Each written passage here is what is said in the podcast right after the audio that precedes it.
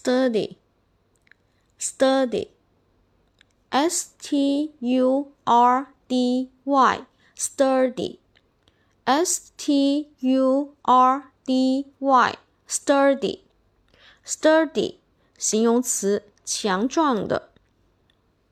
Again, s t u r d y, sturdy, sturdy，形容词，强壮的。